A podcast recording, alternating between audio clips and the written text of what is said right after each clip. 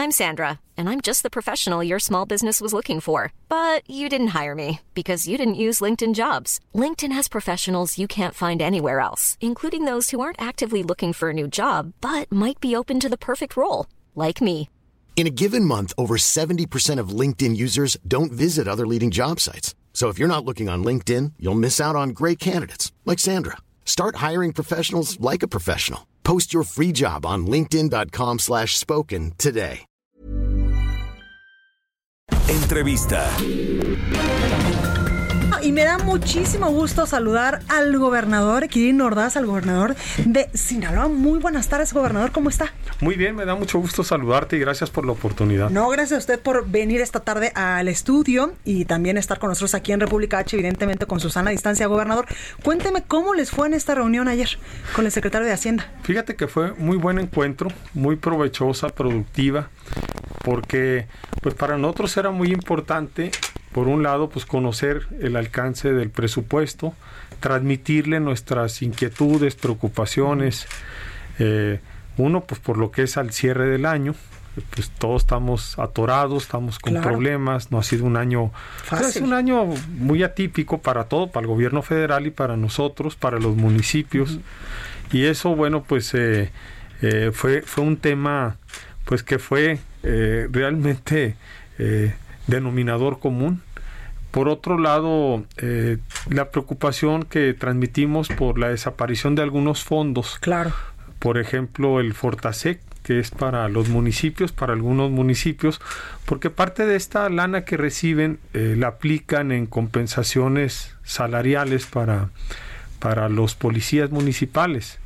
Entonces el tema es cómo se va a sustituir, o sea, que, cómo van ellos a, a poder usar este recurso que estaban recibiendo eh, para eso y para equipamiento. Además vienen menos recursos en el, en el paquete económico 2021, ¿verdad? Viene menos lana, entonces pues va, va a ser un año bien, bien complicado. Y, y otro tema que tocamos, otro fondo que nos, nos eh, interesa mucho es el metropolitano, porque de ahí bajamos, hemos bajado dinero, recursos para obras de drenaje, pavimentaciones y es de lo poco pues que nos hemos podido agarrar para, para construir o hacer obra eh, complementaria a la que nosotros hacemos con recursos propios. Pero eh, la verdad es que se, se, fue un muy buen rebote de, ah, bueno. de ideas, muy buen ambiente de, de trabajo y yo creo que eso es lo que debemos buscar ahora en la CONAGO. Eh, que, que, se refresque, que se reactive bien. Es una oportunidad también para, para pues que realmente de ahí salgan acuerdos o propuestas importantes y, y podamos tener muy buena interlocución con el gobierno Totalmente. federal. Gobernador, ya que tocó el punto de la CONAGO, pues eh, ¿cómo ve esta salida de 10 eh, mandatarios estatales de este eh, pues punto de encuentro que durante muchísimos años se tuvo con el gobierno federal? Pues mira, yo creo que la CONAGO siempre ha sido un buen espacio o, o, nació incluso como eso de, de comunicación entre gobernadores con el gobierno federal.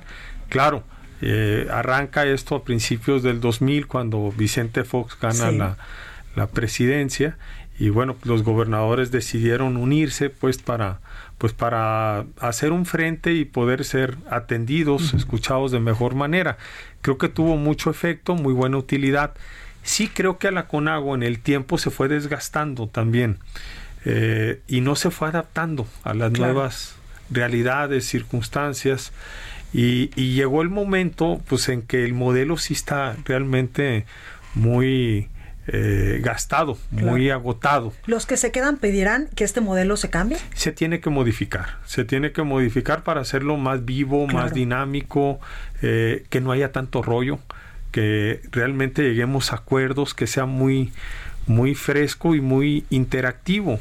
Entonces creo que esa es la, la, oportunidad que tenemos ahorita para reconstruir Totalmente. este espacio uh -huh. que sin duda es muy valioso porque pues es la, la, manera que nosotros tenemos pues para hacer también fuerza eh, en la pluralidad que tiene eh, y, y, y, hacer planteamientos eh, puntuales. puntuales y con muchos tiros de precisión ¿No con el gobierno federal. gobernador, con la salida de estos 10 eh, mandatarios estatales? No, a ver, yo creo que al final todos somos gobernadores, eh, todos tenemos el interés común de, de que nos vaya bien a nuestros estados.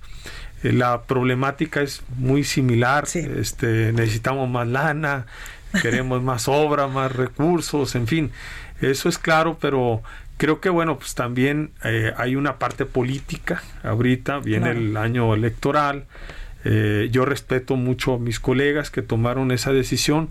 Yo, yo siempre he creído y, y a mí me ha dado mucho resultado el sumar, el construir. Totalmente. Este, podemos tener pues, algunas diferencias, pero pues siempre hay que encontrar la forma de, de, de resolverlas y es siempre mediante la comunicación. Por eso creo que la CONAGO es, es importante, pero dándole un viraje. Totalmente. Oigo, gobernador, usted decía algo muy importante hace unos minutitos, siempre sumar.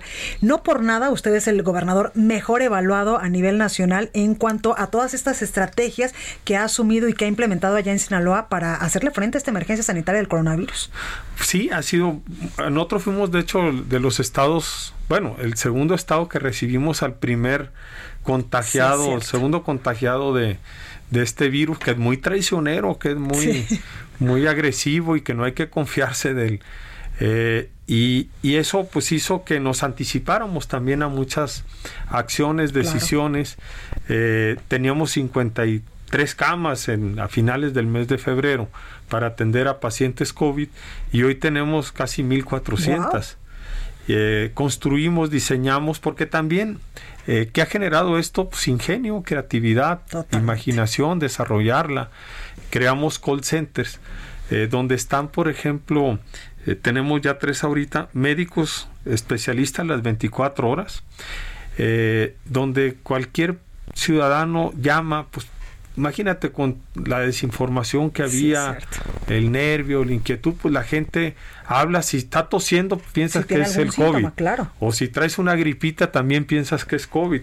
Y la gente necesita orientación.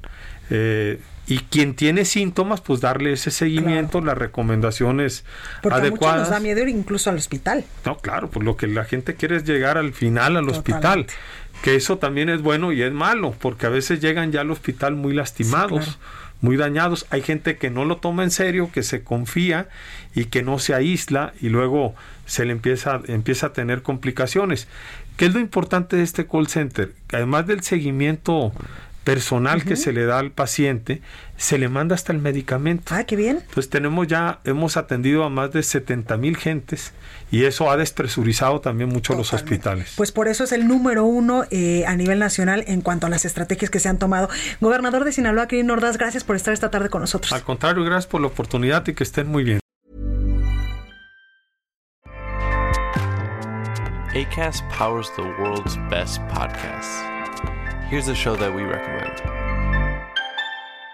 The Real Housewives is a guilty pleasure for most, but if you're looking to not feel guilty about that pleasure, tune in to Everything Iconic with me, Danny Pellegrino, where I break down all the messy moments and behind the scenes antics of Bravo's popular franchise. And on Everything Iconic, I also interview celebrity guests like Kelly Ripa, Kiki Palmer, Drew Barrymore, Cameron Diaz, and more about their guilty pleasures, their past work, and so much more. So if you're pop culture obsessed and find yourself watching way too much reality TV like me, tune in to Everything Iconic with Danny Pellegrino wherever you listen to podcasts.